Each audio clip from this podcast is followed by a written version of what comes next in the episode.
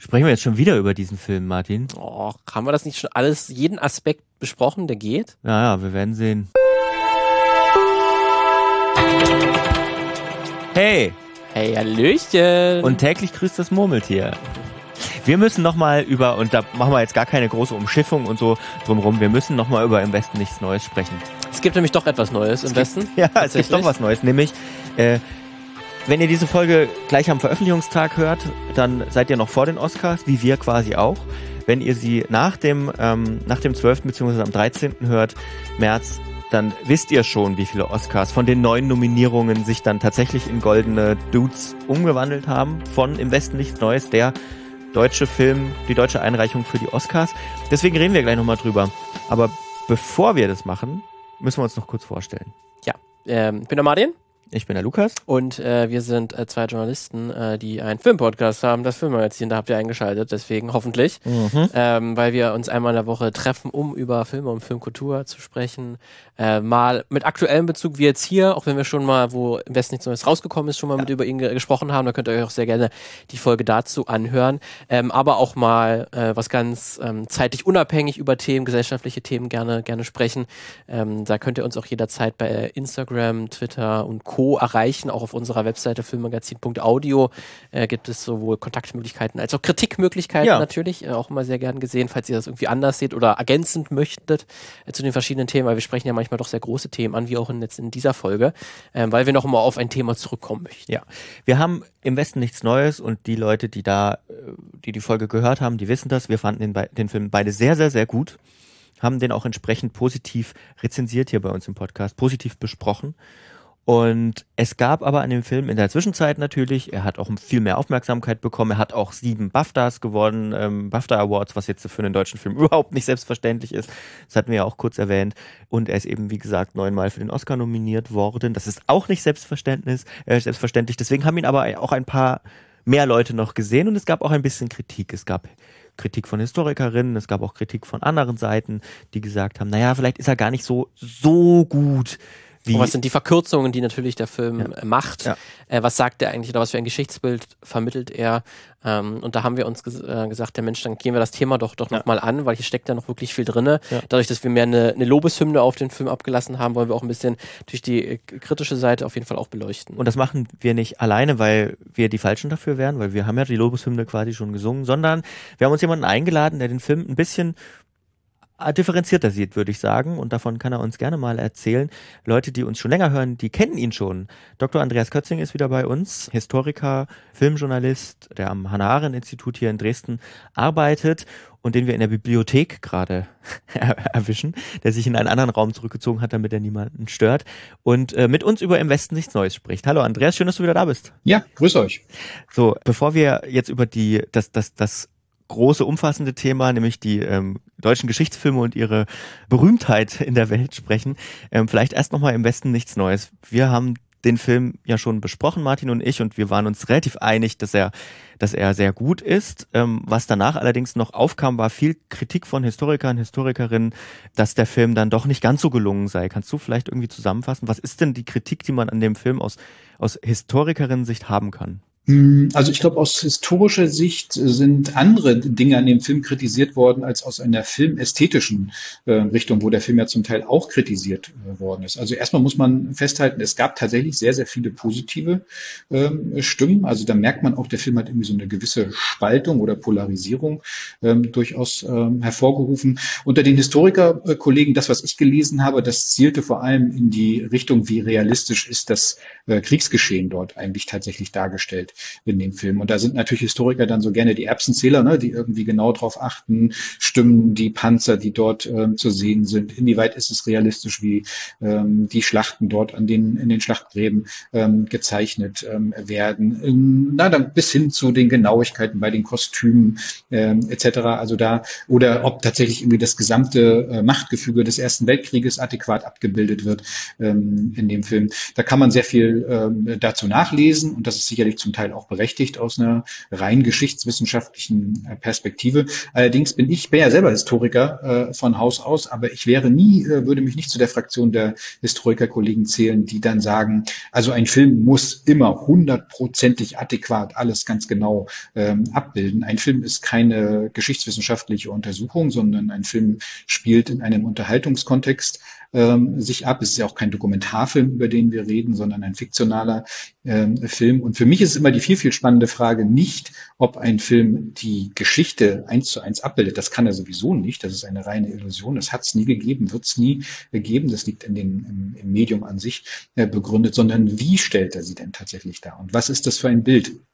Äh, das dort ähm, vermittelt wird. Und da gab es tatsächlich eine ganz ähm, interessante Debatte oder eine interessante Kritik an dem Film, zu der ich mich auch zählen ähm, würde. Auch ich war jetzt niemand, der ähm, Jubel und Hurra ähm, geschrien hat, als der Film ähm, bei Netflix zu sehen war, dann ins Kino gekommen ist. Vor allem, weil ich ein großes Problem äh, mit der Ästhetisierung des Krieges äh, habe. Auf der einen Seite, wie er in dem Film dargestellt wird, also dieses pseudo-realistische, würde ich es jetzt mal nehmen, was sozusagen uns als Zuschauer das Gefühl vermitteln soll, wir sind ganz unmittelbar und hautnah am Kriegsgeschehen äh, beteiligt. Auch das ist immer eine Illusion. Das sollten wir uns immer wieder bewusst machen, wenn wir dort im Kinosessel sitzen und es rumst und knallt und wir sind sozusagen ganz eng und ganz nah am Kriegsgeschehen äh, mit dran. Das kann ja unmittelbar sehr, sehr beeindruckend äh, wirken. Ging mir auch so, als ich den Film ähm, gesehen habe. Wenn man dann zwei, drei Schritte weg davon macht, dann merkt man eben, das ist auch eine Form von Ästhetisierung des Krieges, äh, die dort stattfindet, die ihn immer auf eine gewisse Art und Weise konsumierbar macht für ähm, das Publikum. Und damit kann man schon Probleme ähm, haben, finde ich, auch wenn das eine sehr realistische Darstellung des Krieges ist und die Frage aufwerfen, warum macht man das eigentlich? Mit welcher Intention, ähm, die da äh, dahinter steckt? Also wird hier ein Krieg sozusagen instrumentalisiert, um großes, bombastisches Unterhaltungskino ähm, zu machen. Und ein anderer Punkt, den finde ich noch ähm, ähm, fast bemerkenswerter im Vergleich äh, zur Remarque, zur Romanvorlage und auch zu der Verfilmung von Louis Milestone. Klassiker ähm, äh, der Filmgeschichte äh, von 1931, äh, macht Edward Berger in dem Film etwas, was ich auch sehr problematisch finde, nämlich er verdeutscht in Anführungszeichen diese Geschichte. Äh, Remarques Roman ist ein sehr universeller Roman über das Kriegsgeschehen, über eine Gruppe von jungen Leuten, die letztlich in einen aussichtslosen Krieg ähm, geführt ähm, wird, an der Front ähm, letzten Endes alle Mann sterben und es ist ein sinnloser Krieg. Und das ist das, was Remarque zeigen wollte, dass junge Leute voller Kriegsbegeisterung in so einen Krieg ziehen und dann eben am Ende es dort keine Helden gibt, sondern sie einfach sterben und äh, dieser ganze Heroismus nichts wert ist. Aber, und das ist das Besondere an äh, Remarques Roman, es war gar nicht primär ausschlaggebend, ob das nun deutsche Soldaten sind äh, oder nicht, sondern das ist eine ziemlich universelle, eigentlich eine europäische Geschichte über den Ersten Weltkrieg gewesen. Wenn man Louis Milestones Film ähm, sich anschaut, dann merkt man das auch ziemlich genau. Ähm, Sehen wir dort deutsche Soldaten? Sehen wir französische äh, Soldaten? Spielt das für uns eigentlich eine Rolle oder sehen wir einfach Jugendliche, mit denen wir uns identifizieren? Und Edward Berger macht ja etwas in seinem äh, Film, wo ich sagen würde, der Film versucht so ein Stückchen schlauer zu sein, äh, als der Roman oder die Dramaturgie zuzuspitzen, indem er sich einfach eine ganze Rahmenhandlung, eine zusätzliche Episode dazu äh, nimmt und uns teilnehmen lässt an den Kriegsverhandlungen über äh, einen Verhandlungsfrieden. Und zwar werden die aus deutscher Perspektive äh, erzählt erzählt. Also während wir die Jugendlichen begleiten in den Krieg, erzählt der Film parallel in einer zweiten Handlung, die gibt's nicht im Roman, die gibt's nicht bei Louis Milestone, ähm, wie ähm, äh, Herr Herzberger, heißt er, äh, glaube ich, gespielt von Daniel Brühl, in dem Film den, die Friedensverhandlungen äh, aushandelt. Und dadurch wird aus einer universellen Geschichte über den Krieg eine ziemlich deutsche Geschichte, wenn man mal ehrlich ist. Und daraus wird sozusagen ein nationales Drama äh, fast, weil es natürlich auch um die deutsche Niederlage äh, am Ende äh, geht, die sich dort abzeichnet. Das finden wir nicht bei Remarque. Und das finden wir auch nicht in, in den vorhergehenden Verfilmungen äh, des Romans. Und das finde ich nicht ganz unproblematisch, wenngleich ich natürlich äh, euch auch äh, durchaus zustimmen würde, wenn wir über handwerkliche Gesichtspunkte äh, reden an den Film, dann ist da natürlich zu merken, dass Netflix da extrem viel Geld äh, reingesteckt hat und Edward Berger natürlich auch ein Regisseur ist, der sein Handwerk äh, versteht und der ziemlich äh, genau auf der Klaviatur auch der Gefühle spielen äh, kann und der weiß, was er seinem dem Publikum, das sich solche Filme anschaut, auch bieten äh, möchte und so, wodurch man dann natürlich auch verstehen kann, warum der Film äh, so erfolgreich war im Ausland bei bisherigen Filmpreisen und jetzt eben tatsächlich auch mit äh, neun Oscar-Nominierungen, ich glaube, ne? neun mhm, Oscar-Nominierungen ja, als bislang überhaupt erfolgreichster deutscher Film jemals ja, bei den. Oscars dort ins Rennen geht. Aber das zeigt ja vielleicht man könnte zumindest so deuten, dass der Film trotzdem, obwohl er sich mehr auf die deutsche Seite fokussiert, erzählerisch äh, zumindest, dass er trotzdem universellen Anspruch hat und trotzdem auch noch dieser universelle Aspekt, der im Roman vorkommt und auch in der ersten Verfilmung noch, noch deutlicher ist, auch für, für diese Verfilmung noch, noch gilt, weil diese äh, die, die Soldaten, die man ja im, im, im, im Film verfolgt, ähm, die sind ja eigentlich, die könnten genauso auf französischer Seite ja auch existieren. Die sind ja jetzt nicht explizit so deutsch, oder? Also für mich hatten die jetzt schon auch eine gewisse Allgemeinheit in ihr, wie, wie sie auf den Krieg reagieren, wie sie, was sie vorher für Gedanken haben, wie sie wie dann im Krieg, was für äh, Geschichten sie mitbringen, welche, äh, was, was in der Heimat äh, passiert. Das ist ja für, war, für, war für mich sehr universell. Aber ich habe natürlich auch, bin selber Deutscher, dadurch natürlich ein anderes Verhältnis dazu, aber ähm, das ja, ich, ja, aber warum gibt's dann diese, diese Rahmenhandlung in dem Film? Also was, wozu ist diese dramaturgische Zuspitzung äh, notwendig gewesen? Die hat der Roman nicht gebraucht, die haben auch, hat auch Louis Milestones Verfilmung nicht gebraucht. Und ich finde, das ist auch eine Form von Dramatisierung, die Edward Berger davor genommen hat, die seinen Film partiell schwächt. Weil das Besondere an dem Roman äh, ist ja auch, dass wir immer ganz nah an diesen Protagonisten dranbleiben. Ne? Der Roman ist auch aus Ich-Perspektive erzählt. Louis Milestone hat das auch versucht, in seinem, äh, in seinem Film sozusagen zu, nachzuempfinden, indem eigentlich die ganze Filmhandlung immer dort bleibt und dadurch auch eine große Identifikation ähm, entsteht.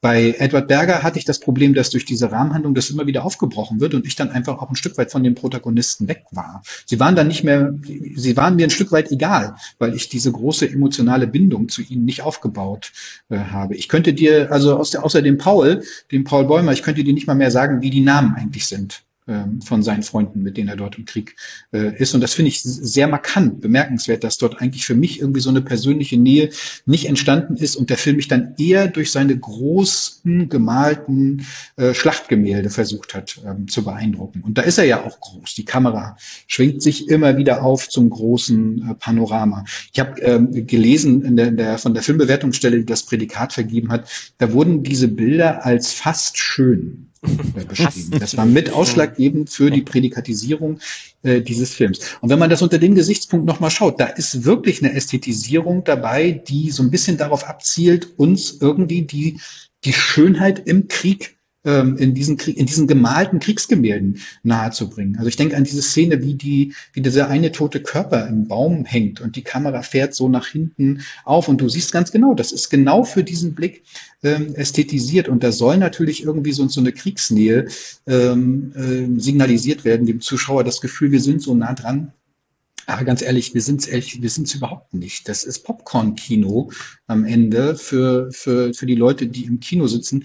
Ich habe jetzt gerade auf der Berlinale ähm, einen, einen Film gesehen von äh, Vitali Mansky, einem äh, russischstämmigen Dokumentarfilmregisseur, der inzwischen schon lange Jahre nicht mehr in Russland äh, lebt. Und der hat einen Film gemacht, der heißt Eastern Front.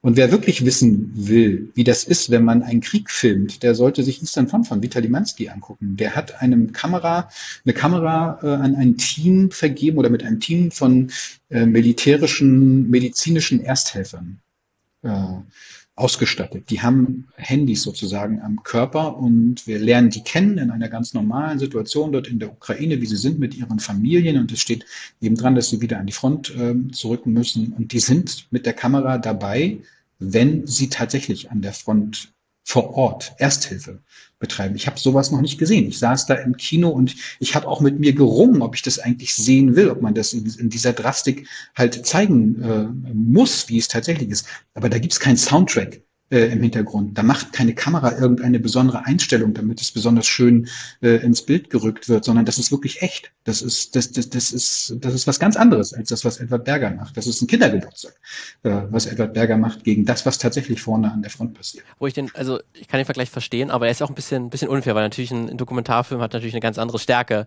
und einen ganz anderen Anspruch nochmal dran. Und ich finde ja, also aus, aus meiner persönlichen Sicht, ich finde es ja dann gerade interessant, weil natürlich ein Film ästhetisieren muss und irgendwie will er uns auch das normale Popcorn-Publikum für, für diese Geschichte interessieren, für diese Aussage, für diese, kann man diskutieren, ob es, wie sehr es Antikrieg ist, aber er möchte es auf jeden Fall ja eine Antikriegsbotschaft ja am Ende wirklich vermitteln. Und er, das finde ich ja dann gerade das, das, das, das Clevere, dass er uns dann quasi über diese Ästhetisierung uns dazu bringt, uns damit auseinanderzusetzen. Ist denn das wirklich, was wir dort sehen? Es sieht schön aus und da haben sich viele Millionen Gelder stecken da drin, viele Leute, die viel Ahnung haben, wie etwas aussehen muss, damit es fürs Kino gut aussieht. Aber ist das wirklich, was wir dort sehen?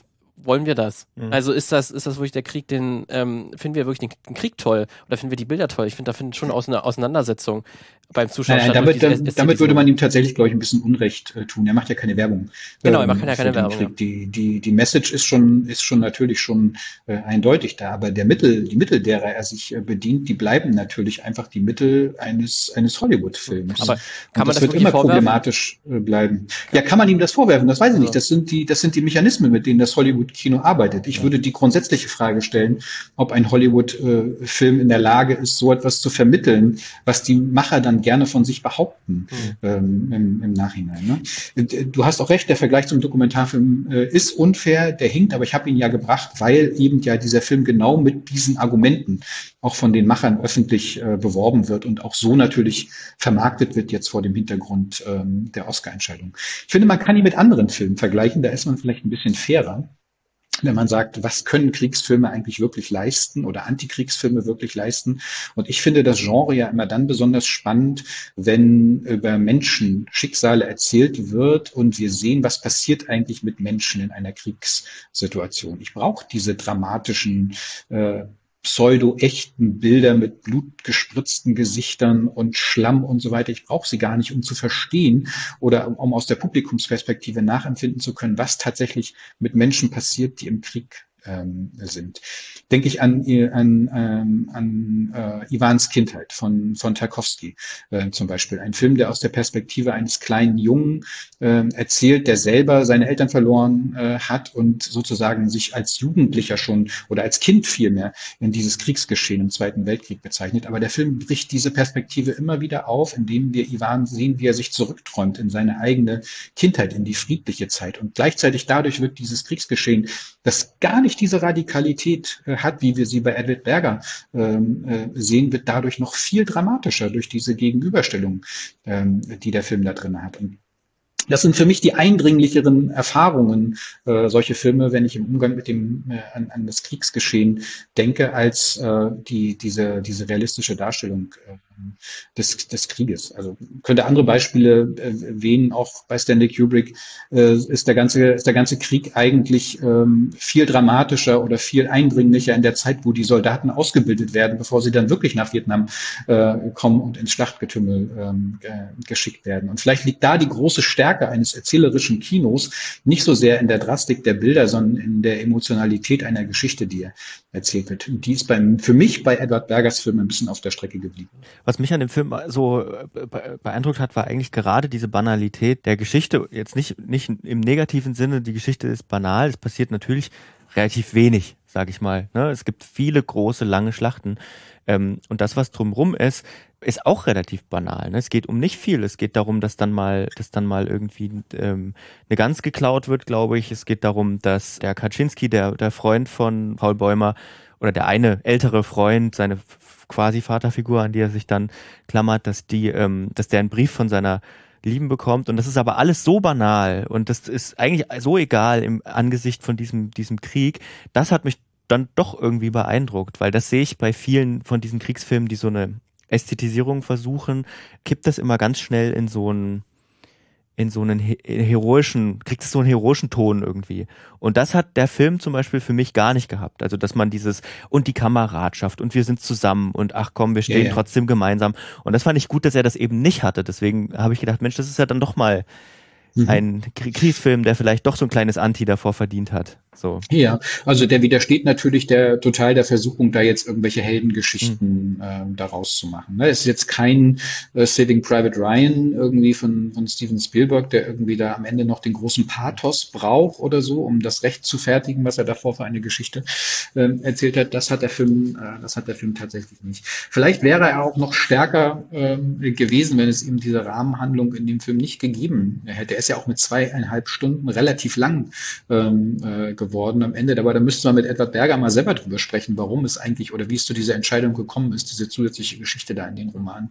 Ich glaube, äh, wenn ich mich nicht täusche, dann hat er es auch mal erklärt, oder das wurde mal irgendwie erwähnt, ähm, das hat wirklich, um halt den Film etwas eine Pause zu geben und quasi von dieser Brutalität und dieser Radikalität der Kriegsdarstellung abzuweichen und sozusagen dann diese ähm, mhm. relativ enthemmten äh, oder die relativ äh, ruhigen Bilder im mhm. Zug zu, zu, zu, zu zeigen, einfach Menschen sich unterhalten. Ja, aber die gibt's ja tatsächlich. Lukas hat das ja gerade äh, gesagt. Ne? Diese Momente hat der Film und dieser Moment, diese Momente hat auch der Roman. Auch bei Louis Milestone gibt es zwischendurch immer mal wieder Phasen, wo kein Kriegsgeschehen ist, wo sie die französischen Mädchen ähm, äh, zum Beispiel kennenlernen. Das wird bei, passiert bei Edward Berger ja relativ schnell ähm, äh, in dem Film. Und er hat sich zum Beispiel auch äh, dann dagegen entschieden, diese Ausbildung der jungen Leute zu zeigen zeigen. Die gibt es ja im Roman und auch in der Lewis Milestone-Verfilmung, äh, wie die sozusagen geschliffen werden, erstmal und richtig eingestimmt werden äh, auf den Krieg, wo auch sozusagen die ganze, das gesellschaftliche Umfeld noch mal ein bisschen transparenter gemacht wird. Warum sind die eigentlich so begeistert äh, für diesen Krieg? Warum ziehen die so voller Überzeugung äh, dorthin? Das ist bei Albert Berger sehr stark eingekürzt und im Prinzip nur noch auf die Lehrerfigur äh, äh hinuntergebrochen. Da hat er sich auch entschieden, auf der anderen Seite etwas wegzulassen, was für die eigentliche Hand Handlung ähm, ja durchaus nicht, nicht unwichtig, äh, keine unwichtige Episode ist. Es gibt ein Interview mit, mit dem MDR von äh, Sönke Neitzel, Militärhistoriker, der dem Film so ein bisschen was, was du angesprochen hast, was ich gar nicht so groß vertiefen will, diese ähm, vorwirft, nicht, nicht authentisch genug zu sein, sag ich mal. Er ordnet das auch ein bisschen ein. Ich glaube auch, dass Filme eher, dass Plausibilität reicht für Filme.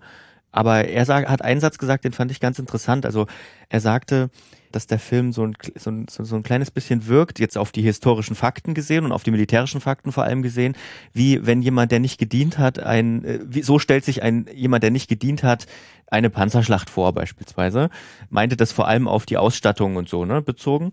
Aber da habe ich dann, ich habe ich dann drüber nachgedacht, ist das vielleicht wirklich etwas, was dem Film fehlt? Und zwar so eine Erfahrung, weil Remarque zum Beispiel hat ja tatsächlich seine eigenen Erfahrungen verarbeitet. Und das ist Otto Dix mit dem Kriegstriptychon zum Beispiel hat ja auch seine eigenen Erfahrungen verarbeitet und ganz viel, was wir an Kunst kennen. Und das hat Edward Berger natürlich nachweislich nicht gemacht. So. Also ist das was, was man sagen kann, was vielleicht dem Film fehlt? Es hätte den Film mit Sicherheit verändert. Also eine eigene individuelle Erfahrung prägt natürlich äh, das eigene künstlerische Werk, glaube ich, schon nochmal auf eine sehr substanzielle Art und Weise.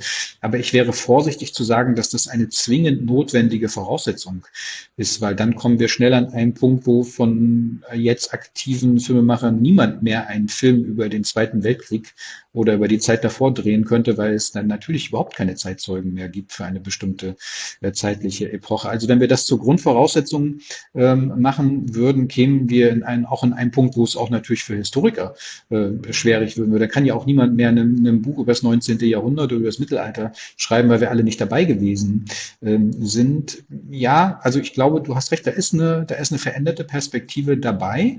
Ähm, ich glaube allerdings auch, dass diese veränderte Perspektive immer auf Seiten der Zuschauer äh, existiert. Das darf man ja auch nicht unterschätzen. Der Film ist ja, der existiert ja nicht an sich existiert physisch als Datei oder so, als DCP, wenn er im Kino gezeigt wird. Aber was der individuelle Zuschauer mit dem Film anfängt, ist ja auch nochmal was ganz anderes. Wenn ein Militärhistoriker, der sich äh, ganz intensiv mit, äh, mit militärischen Schlachten beschäftigt hat, sich so einen Film anschaut, sieht er da drin was ganz anderes als äh, ein, ein jugendlicher Zuschauer Mitte, Ende 20, ähm, der sich vielleicht zum ersten Mal überhaupt intensiver mit der Auseinandersetzung des Ersten Weltkrieges im Kino ähm, äh, beschäftigt. Ne? Und jeder bringt auch seine eigenen individuellen Erfahrungen mit in die Sichtung so eines Films mit ein. Deswegen wird zum Beispiel auch jemand, der selber zum Beispiel Kriegserfahrungen gesammelt äh, hat, so einen Film ganz, ganz anders sehen als jemand, der keine Kriegserfahrung ähm, äh, gesammelt hat. Also ne, Stichpunkt der richtige Film zur richtigen Zeit also bin mir ziemlich sicher, in der Ukraine wird, äh, wenn der, wenn es, ne, also vor dem Hintergrund der äh, eigenen Erfahrungen dort, in der Ukraine würde der Film mit Sicherheit momentan nicht als richtiger Film zur richtigen Zeit wahrgenommen werden, weil die Menschen dort ganz andere, äh, viel dramatische, persönlichere Erfahrungen damit äh, machen und kein, keine Ästhetisierung im Sinne eines Hollywood-Films äh, benötigen, der ihnen erklärt, wie der Film oder wie der Krieg sich gerade auswirkt. Zumal man ja auch sagen muss, der Film ist ja, das hast du, glaube ich, am Anfang schon erwähnt, oder ich weiß nicht, ob es im Vorgespräch war, äh, der Film ist ja lange vor dieser Phase des Ukraine-Kriegs, die wir jetzt sehen, gedreht worden. Also im 21 sogar noch ist der Film ja schon abgedreht gewesen, glaube ich. Ja. Deswegen, ja, es gab auch, natürlich. Martin hatte mir gestern eine, eine, Rezension geschickt aus dem Guardian, der dem Film so ein bisschen vorwarf, die russische, die russische Seite zu indirekt zu entschuldigen. Ja, indirekt zu entschuldigen. Weil man halt quasi mit den Tätern, was auch schon eine komische Argumentation ist, aber so hat es halt der Artikel aufgemacht, dass man halt hier die Deutschen entschuldigt hm. im Krieg oder man, man für, für eine, eine Seite Empathie empfindet, die halt selber Krieg führt und ein Land überfällt und dass man jetzt im Angesicht des Ukraine-Krieges hier man indirekt halt die Russen entschuldigen könnte oder man, hm. dass hier das äh, von russischer Seite sehr leicht vereinnahmen hm. könnte, diesen Film. Die Wahrnehmung des äh, Kollegen vom Guardian mag dann unter Umständen eben daran liegen, dass die Leute hier sehr eindeutig durch die Rahmenhandlung auch als Deutsche definiert äh, werden oder durch die Verbindung zumindest zwischen diesen deutschen Kriegsverhandlungen. Ja, das wäre, könnte unter Umständen eine Folge dessen sein, was ich vorhin äh, beschrieben habe, dass es eben tatsächlich offenbar nicht von allen als so universelle Geschichte mehr wahrgenommen wird, wie das bei Remarque tatsächlich der Fall war. Also spannend, tatsächlich, ne, die Dreharbeiten haben lange vorher begonnen. Ich finde aber auch die, der ganze Erfolg und die Erfolgsgeschichte, die der Film genommen hat, äh, sehr spannend, denn er hat ja auch die, die Entscheidung als deutscher Kandidat für den Oscar äh, nominiert zu werden, schon zu einem Zeitpunkt bekommen, als den Film noch niemand gesehen hat. Ja, es war noch vor der Premiere in Toronto, noch bevor es die ersten Presseverführungen äh, gab, hat die, äh, das zuständige Gremium in Deutschland, das ist ja ein kleiner Kreis von ausgewählten Fachexperten äh, von German Films, die dort diese Entscheidung treffen, wo jeder Filme einreichen kann, aber dann ist es am Ende ein Gremium, das das auswählt und da ist diese Entscheidung schon gefallen, äh, im Westen nichts Neues ins Rennen zu schicken. Und das finde ich dann wiederum schon eine spannende Frage, warum man sich so frühzeitig für diesen Film entschieden hat und sich dort festgelegt hat, ähm, noch bevor er eigentlich die äh, sich überhaupt irgendwo bei irgendeinem Publikum oder bei irgendeinem Kritiker hat behaupten äh, müssen. Also vielleicht wäre es schon ein paar Wochen später, nach der Premiere in Toronto, nach den ersten Vorführungen dann auch in Deutschland, äh, hätte es vielleicht eine andere Debatte äh, darüber gegeben. Aber da war die Oscar-Nominierung oder zumindest die Oscar-Nominierung ja nicht, aber die Entscheidung, dass der Film für Deutschland ähm, dort ins Rennen äh, gehen wird, war da eben schon ausgesprochen. Habe ich vielleicht eine These dazu? Um, man könnte noch lange über den Film sprechen und analysieren. Das würde ich sagen, haben wir jetzt aber auch schon in Ansätzen getan. Aber das ist vielleicht eine gute Überleitung. Vielleicht ist der Film ja so früh schon auch, nicht nur wegen der Aktualität, ähm, eingereicht worden, sondern weil er bestimmte Dinge mitbringt, die für einen deutschen Film gute Voraussetzungen sind, um bei den Oscars wahrgenommen zu werden. Und da würde ich sagen, einfach mal Punkt eins, es ist ein Film, wo es um geschichtliche Begebenheiten geht, etwas aus der Geschichte und er basiert auf einem auf einer Literaturvorlage. Das würde ich jetzt einfach mal sagen. Darüber wollten wir ja auch noch sprechen. Denn wenn man sich so die, erstmal die Oscar-Gewinner, das sind ja nur drei aus Deutschland anguckt und auch die Nominierten, dann sieht man sehr, sehr viele Filme, die historische Begebenheiten be beschreiben. Warum, warum ist das so? Ja, warum ist das so? Ähm, da gibt's offenbar, äh, hat sich etwas festgesetzt in der Wahrnehmung des deutschen Kinos äh, im Ausland, was sich so ein bisschen auch irgendwie mit einer ja, deutschen Form von Geschichtsaufarbeitung äh, nach 1945 vielleicht erklären lässt. Also das Bedürfnis, sich mit der eigenen Geschichte auseinanderzusetzen, ähm, ist nach den Erfahrungen äh, der beiden Weltkriege und dann speziell auch nochmal der deutschen Teilung und einer neuen sozialistischen ähm, Diktatur im Osten äh, des Landes natürlich in Deutschland Deutschland stärker ausgeprägt als äh, vielleicht in, in Frankreich oder bei britischen äh, Filmemachern. Gibt es auch äh, historische Stoffe, aber nicht in der Vielzahl, wie das im deutschen Kino seit also mindestens 30, 40 Jahren ähm, boomt. Und wenn man sich das anschaut, wie das ähm, historische Kino in den, in den letzten 10, 15 Jahren nochmal an Fahrt aufgenommen ähm, hat durch die ganzen DDR-Aufarbeitungsfilme, ähm, dann haben wir da einfach schon einen gewissen thematischen äh, Schwerpunkt. Und das hat sich offenbar auch ein bisschen im Ausland so festgesetzt. Also du hast völlig recht, wenn man sich das anschaut, wie viele Geschichtsfilme tatsächlich immer wieder bei den Oscars ins Rennen geschickt werden, dann hat man manchmal das Gefühl, man hat überhaupt kein Vertrauen mehr in andere deutsche Filme, dass die im Ausland auch auf Interesse stoßen ähm, könnten, wenn sie nicht in irgendeiner Art und Weise entweder den Zweiten Weltkrieg oder die deutsche Teilung oder jetzt bei eben gerade mal beim Ersten Weltkrieg ist ja eher eine Ausnahme, haben wir sonst nicht so häufig ähm, gehabt, aber da zieht sich eine rote Linie ähm, durch, die ich auch auf eine gewisse Art und Weise sehr problematisch finde, weil das sind nun wirklich alles zum Teil Filme gewesen, äh, bei denen man auch eine, eine Form von Geschichtsdarstellung erkennen kann, die ich als sehr, sehr einseitig äh, bezeichnen würde. Also sowas wie der Bader-Meinhof-Komplex war für den Oscar nominiert. Der Untergang, äh, die letzten Tage von Hitler im Führerbunker äh, war für den Oscar nominiert. Werk ohne Autor von Florian Henkel von Donnersmarck, wirklich ein Film, mit dem ich ganz große Probleme hatte.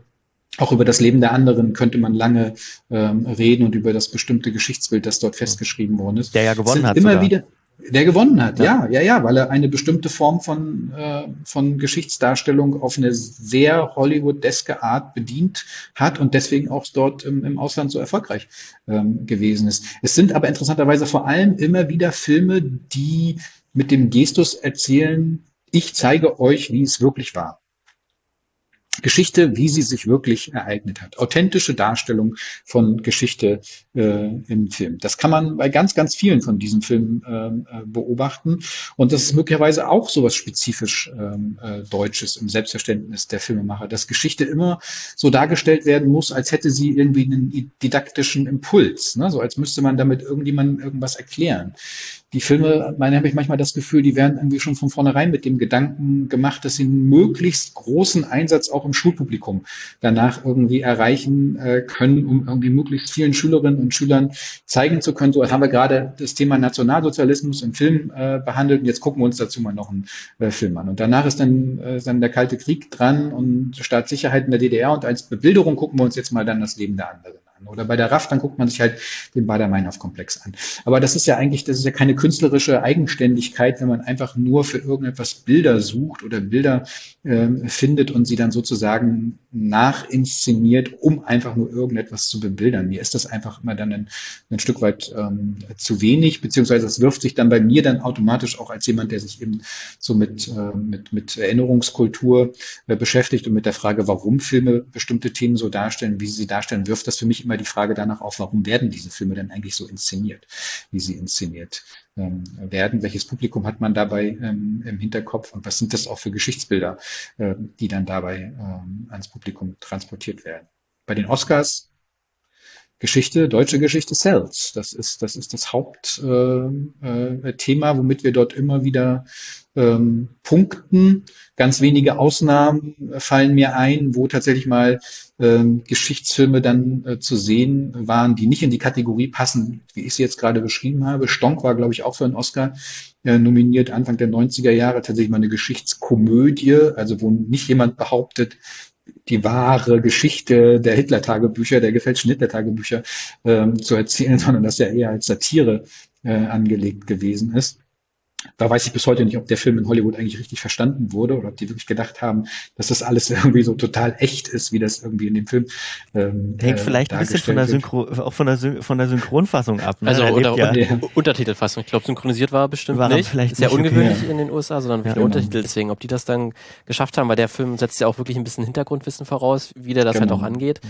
Er wäre auf jeden Fall spannend, aber ich glaube, zumindest in meiner Wahrnehmung ist der jetzt auch in den USA, äh, hat er jetzt keinen kein, kein Stand mhm. irgendwie in der Popkultur anders jetzt vielleicht als das Boot zum Beispiel. Ja.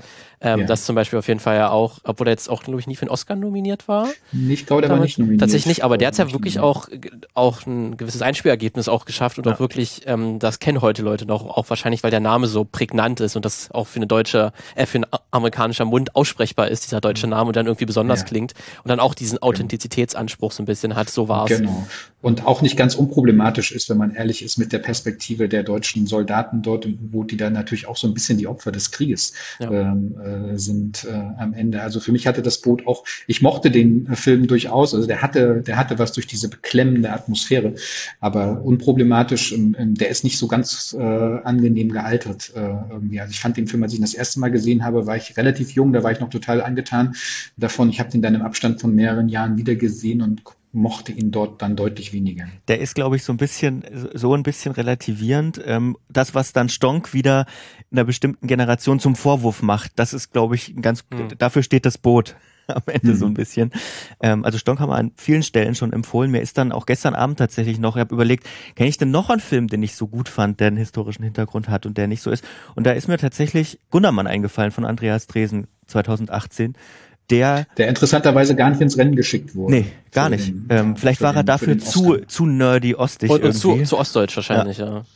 Könnte. Ja, ich glaube, Gundermann hätte man als Figur, äh, wäre jetzt in den USA völlig unbekannt gewesen, mhm. aber ich wäre trotzdem neugierig gewesen, wie der, ob und wie der Film angenommen äh, worden wäre, weil ich glaube ja, um Gundermann zu verstehen oder um die Bedeutung dieses Films nachvollziehen zu können, muss man ihn als Musiker, äh, als Liedermacher gar nicht unbedingt kennen.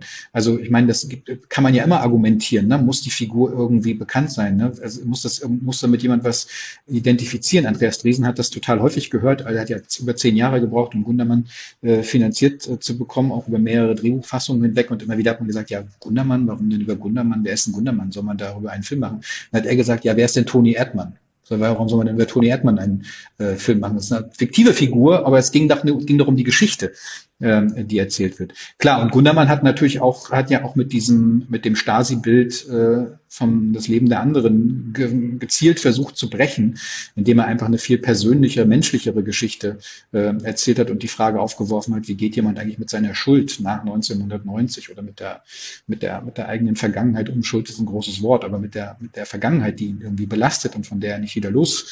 Ähm, das war ja bei bei Florian Henkel von Donnersmarck und das Leben der anderen war das ja ein ganz, ganz anderer äh, Diskurs. Da ging es gar nicht um, um individuelle äh, Geschichten, weil es so etwas wie das, was dort in dem Film erzählt wird, der geläuterte Stasi-Mann, der am Ende die eigenen bespitzelten Leute beschützt vor der Stasi, das ist ja ein Märchen. Das hat es nicht gegeben.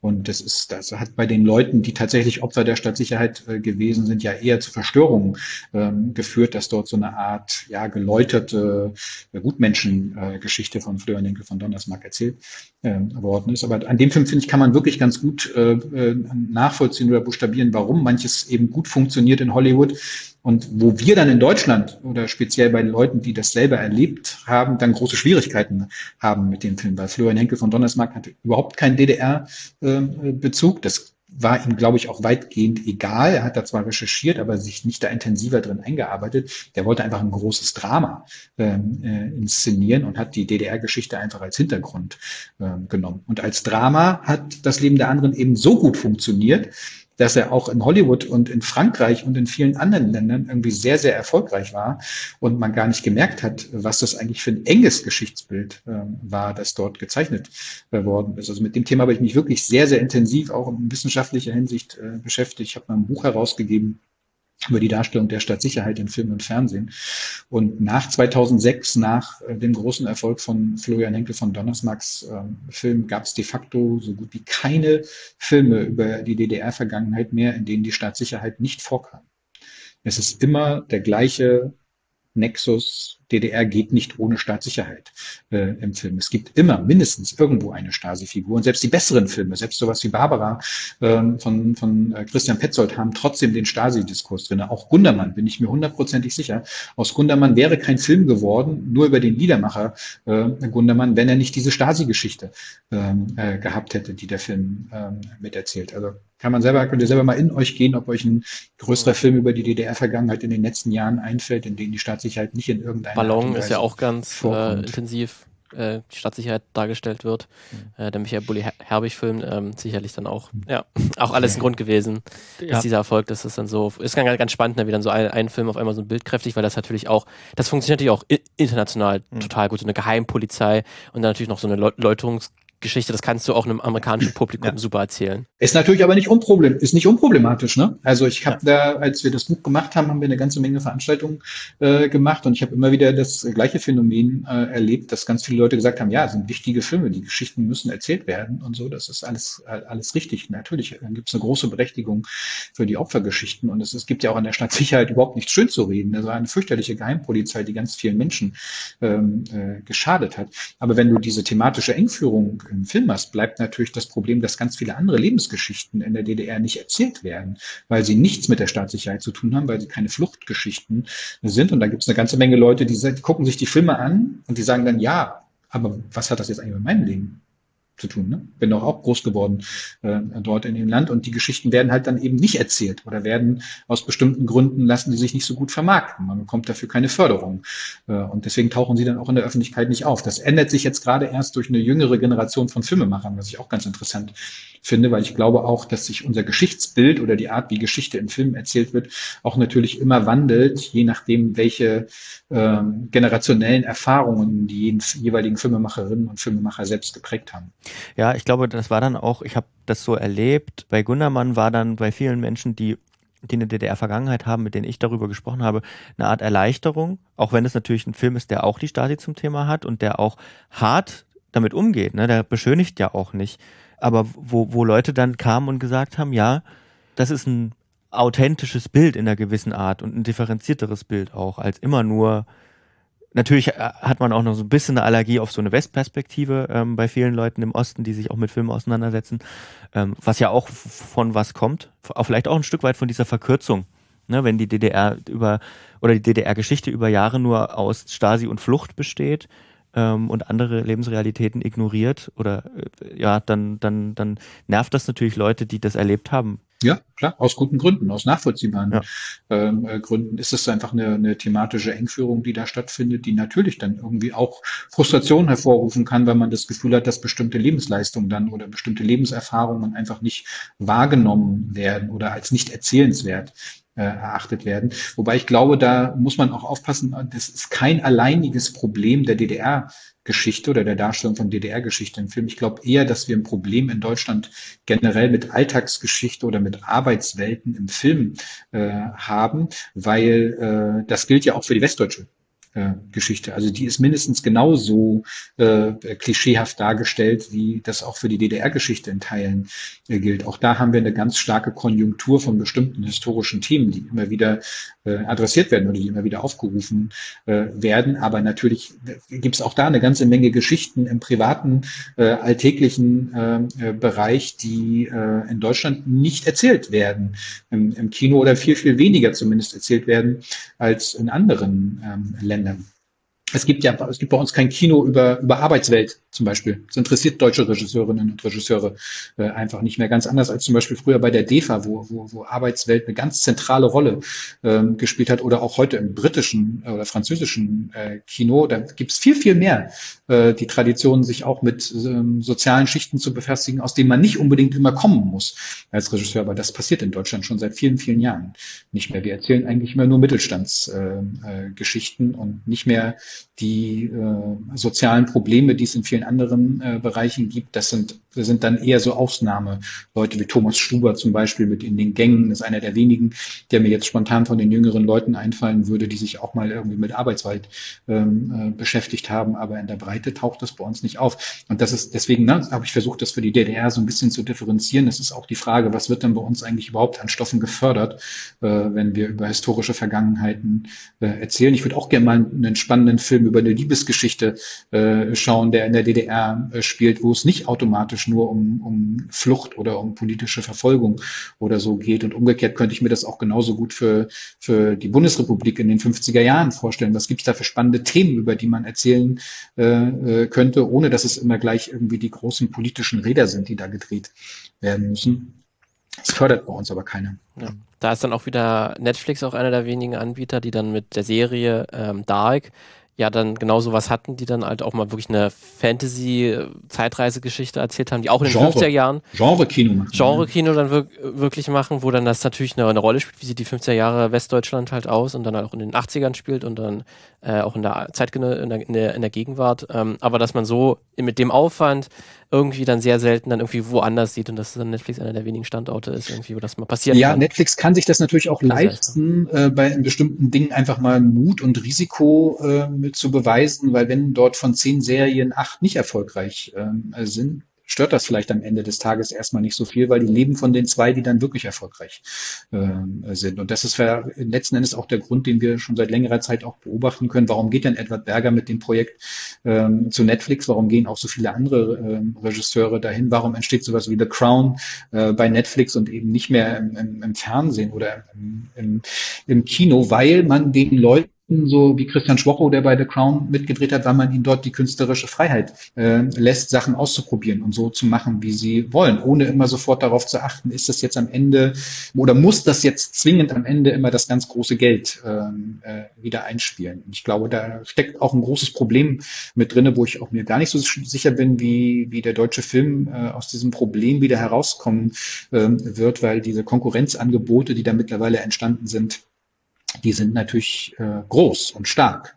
Und da kommt man nicht so einfach ähm, gegen an. Da muss man einfach tatsächlich irgendwie dicke Bretter bohren, um äh, einerseits das künstlerische Potenzial zurückzugewinnen für die deutschen Kinofilme und andererseits eben auch den Mut zu haben, zu sagen, wir testen da jetzt mal was aus, was im Zweifelsfall dann vielleicht auch nicht funktioniert. Ich glaube, es ist dann auch am Ende eine Plattformfrage. Ne? Also ich meine, hat man denn überhaupt jetzt, wo das es klingt ein bisschen fatalistisch, aber jetzt, wo das Kino nicht mehr die Rolle spielt, auch durch Corona und so, die es vielleicht vor 20 Jahren noch gespielt hat, hat man denn überhaupt noch eine Plattform, um so viele Leute zu erreichen? Klar erreicht das Kino noch, noch Menschen, aber jetzt im Vergleich zu, wenn Netflix was groß rausbringt und groß bewirbt oder Disney Plus große Werbekampagnen fährt, dann, dann hat man da eine ganz andere Macht schon mal alleine, weil man das Publikum hat. Und wenn man jetzt einfach versucht, selbst wenn es ein geförderter Film ist, der jetzt nicht unbedingt auf, im, im öffentlich-rechtlichen Kontext dann eine Rolle spielt.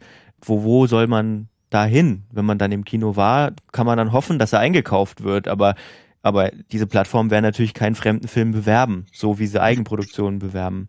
Es ist schwierig.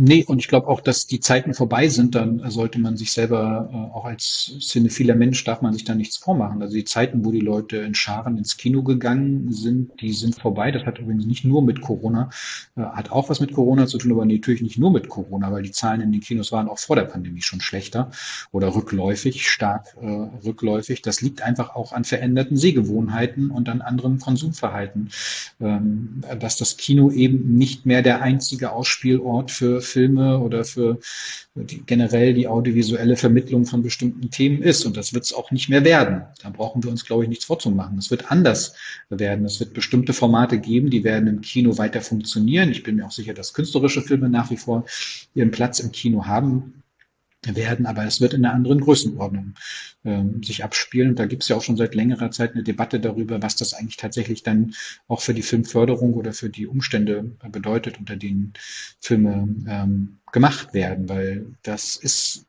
kein, in Deutschland noch nie ein Geschäft gewesen, was sich aus sich selbst heraus getragen hat, was sozusagen immer nur über Subventionierung funktioniert hat. Und da muss man einfach schauen, was will man denn in Zukunft eigentlich auch noch haben ähm, an Filmen, die dort im Kino gezeigt werden sollen. Weil momentan haben wir das Gefühl, dass wir mein Eindruck zumindest ein riesiges Überangebot an Filmen gibt äh, und kein Markt, der in der Lage ist, diese Filme noch aufzunehmen, jenseits der Festivals. Die Festivals sind ja mittlerweile schon zum eigentlichen Ort der Kinokultur äh, geworden, weil viele Filme dort überhaupt nur noch zu sehen sind, danach nicht mehr ins Kino kommen oder nur für einen Tag, ein, zwei Tage, eine Woche maximal im Kino zu sehen sind und gar keine Chance mehr haben, dort einen Film, äh, noch ein Publikum äh, zu finden. Manchmal habe ich auch das Gefühl, dass bestimmte Filme sehr viel besser beraten wären, wenn sie gar keinen Kinostart mehr äh, hätten, sondern wenn sie tatsächlich ihre Auswertung eher auf einer Streaming-Plattform finden, wo sie dann auch tatsächlich die Chance haben, länger überhaupt erstmal ein Publikum zu erreichen. Wenn ein Film im, im, Kino ist und er startet am Donnerstag und am Sonntag muss der Kinobetreiber entscheiden, spiele ich den jetzt noch länger oder nicht und er hat bis dahin noch überhaupt kein Publikum erreicht. Ja, da kommen schon wieder 14 neue Filme am nächsten Donnerstag. So wird das System nicht, nicht mehr funktionieren. Vielleicht dann auch so, sind dann so, kommen dann so Gedanken, die es jetzt in den USA schon ab und zu mal gibt, wieder, wieder an die an die Oberfläche sowas wie, dass es Filme geben könnte, die durch Crowdfunding zum Beispiel eine Startfinanzierung bekommen haben oder die sich dann im Nachhinein über Spenden finanzieren auf bestimmten Plattformen. Ich meine, es gibt Filmschaffende, die irgendwie auf Vimeo ihre Filme veröffentlichen ähm, und dann halt mit 2,99 pro pro, pro Watch sozusagen ein bisschen Geld verdienen. Damit finanziert man jetzt keine 500 Millionen Marvel irgendwas, klar, aber vor allem kleinere Produktionen, vielleicht auch dokumentarische Produktionen. Ne? Das ist hm. spannend. Ja, aber die Frage ist, wo finden, wie finden die dann noch ihren Weg an die Öffentlichkeit? Ja. Also man hat jetzt ja, um den Bogen zurückzumachen zu im Westen nichts Neues, hat man ja auch gemerkt, wie viel Geld auch Netflix in eine Werbekampagne ähm, gesteckt hat, um einen Film auch entsprechend öffentlich zu pushen, dass er auch in die entsprechenden Kanäle kommt, rezensiert wird an den entsprechenden äh, Stellen, auch den entsprechenden Gremien rechtzeitig vorliegt. Das muss alles angeschoben werden, wo früher, wo der Markt äh, kleiner war, früher war nicht alles besser, aber äh, es gab eben doch leichtere Möglichkeiten, Aufmerksamkeiten für einen Film ähm, zu schaffen. Heutzutage ist das extrem schwierig ähm, geworden. Filmkritik ist ein zurückgehender Markt, damit kann man kein Geld äh, verdienen oder sich irgendwie am Leben erhalten und auch in den Feuilletons wird der Platz für die Filme immer kleiner. Ähm, es gibt nicht mehr diesen Stellenwert in der Öffentlichkeit und dementsprechend ist es auch schwieriger für Filme, die es durchaus wert wären, von einem größeren Publikum gesehen zu werden, überhaupt erstmal so über eine Wahrnehmungsschwelle hinauszukommen, dass man überhaupt weiß, okay, da läuft gerade ein Film im Kino, den, den, den, den finde ich spannend, den möchte ich gerne sehen, ne? muss man erstmal drauf kommen. Und da, äh, das hat Netflix eben jetzt zuletzt bei den Produktionen, wo es dann wirklich wichtig war, haben die das eben schon ganz gezielt angeschoben, weil die merken natürlich auch, ne, in gewissen Ländern ist der Markt inzwischen gesättigt, noch mehr äh, Kunden kann man dort nicht äh, äh akquirieren für das eigene äh, Angebot. Die brauchen inzwischen auch ihre Aushängeschilder, äh, damit irgendwie die Kunden auch irgendwie dauerhaft dabei bleiben. Und dazu brauchen sie exklusive Angebote, die sie eben ihren Kunden zur Verfügung äh, stellen können. Die werden auch gucken, dass sie sich natürlich das Potenzial für bestimmte Filme sichern, dass sie die bei sich behalten. Und so etwas wie im Besten nichts Neues dann eben als Netflix-Produktion äh, bei den Oscars ins Rennen geht ja. und nicht als Kinofilm. Das ist wahrscheinlich auch ganz interessant, ne, dass die dann wahrscheinlich Netflix gesehen hat, ah, äh, da ja viel funktioniert, deutsche Geschichten, deutscher Stoff, der basiert auf irgendwie auf, auf einem Roman, der ist wichtig irgendwie, der oder der erscheint wichtig. Sowas wollen wir dann mit sehr, sehr viel Geld unterstützen ähm, und, und übernehmen quasi das, was früher dann vielleicht dann großer, großes Filmproduktionsstudio gemacht hat. Ähm, ja, aber auch, die haben es ja auch in vorhergehenden Jahren, es muss gar nicht immer nur Geschichte sein, ne? sowas wie Roma von, von Alfonso Cuaron, der bei den Oscars in Venedig erfolgreich war und dann bei den Oscars ähm, erfolgreich war, aber auch eine Netflix-Produktion, ähm, äh, Marriage Story, Story. Also es gab schon einige äh, Fälle, wo inzwischen ähm, bei, bei vielen Regisseuren offenbar tatsächlich eher das Vertrauen da ist, zu einem Streaming-Anbieter zu gehen. Ich hätte das vor ein paar Jahren auch noch nicht für möglich geachtet.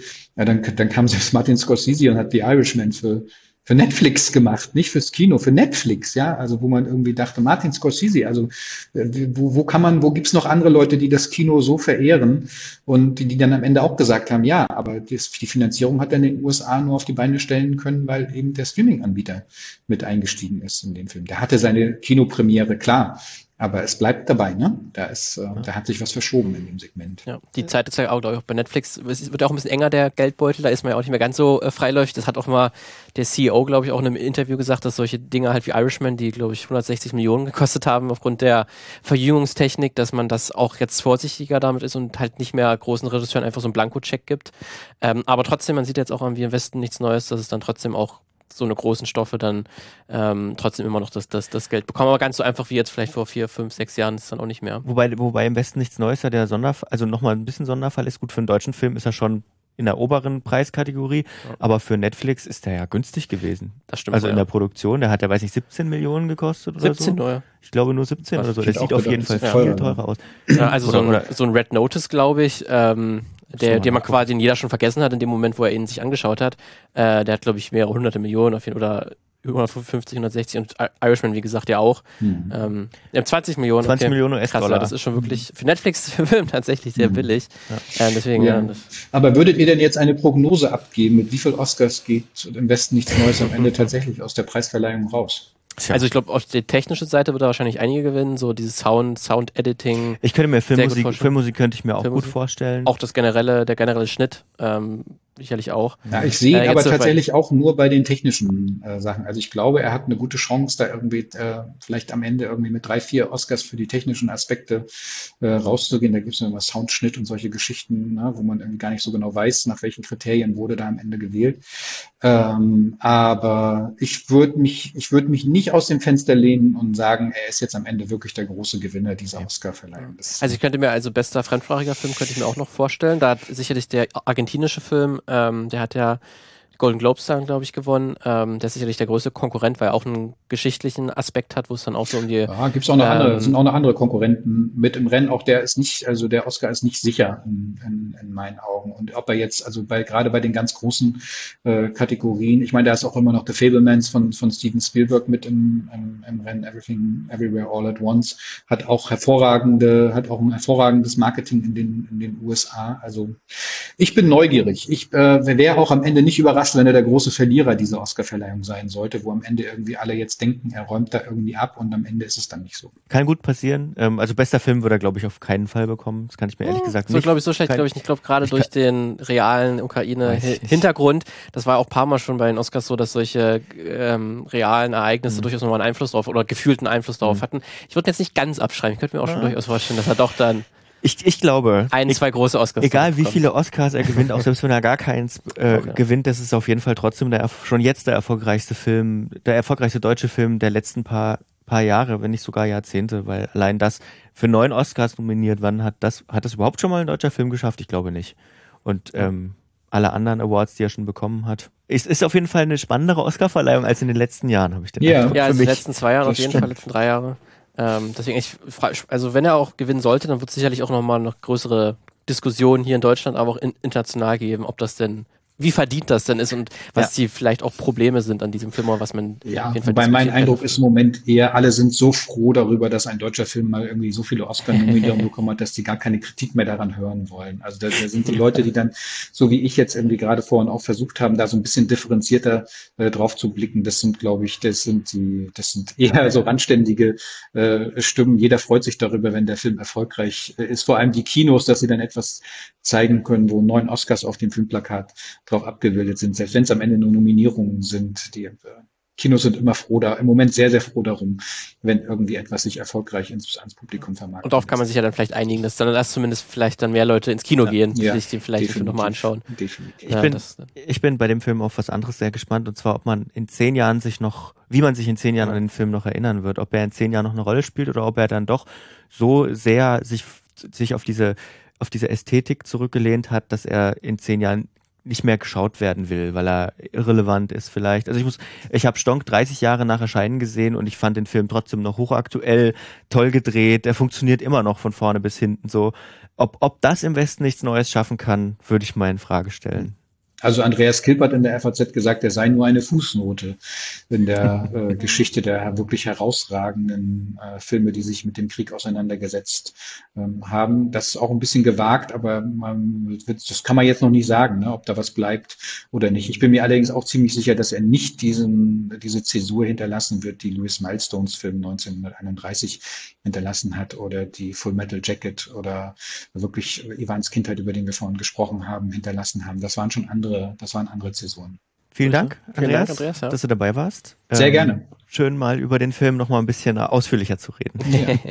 Hat Spaß gemacht. So, jetzt haben wir aber auch wirklich also jetzt gibt keine, keine irgendwelche Aspekte nee. noch am Film mehr oder generell der, den deutschen Geschichtsfilm. Ich glaube, das hat Thema nee. haben wir jetzt komplett durch. Abgehandelt. Nein. ähm, vielleicht habt ihr ja andere Meinungen. Ne? Also vielleicht sagt ihr ja, hey Mensch, ich fand im, ich habe bei im Westen nichts Neues noch was ganz anderes gesehen. Oder da kann ich mit euch überhaupt nicht d'accord gehen.